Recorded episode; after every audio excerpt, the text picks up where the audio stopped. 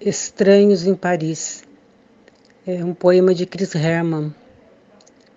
Estranho nós dois no café em Paris. Você não queria entrar no meu sonho. Eu, em coma e que sempre te quis, só saía do meu para seguir teu aroma.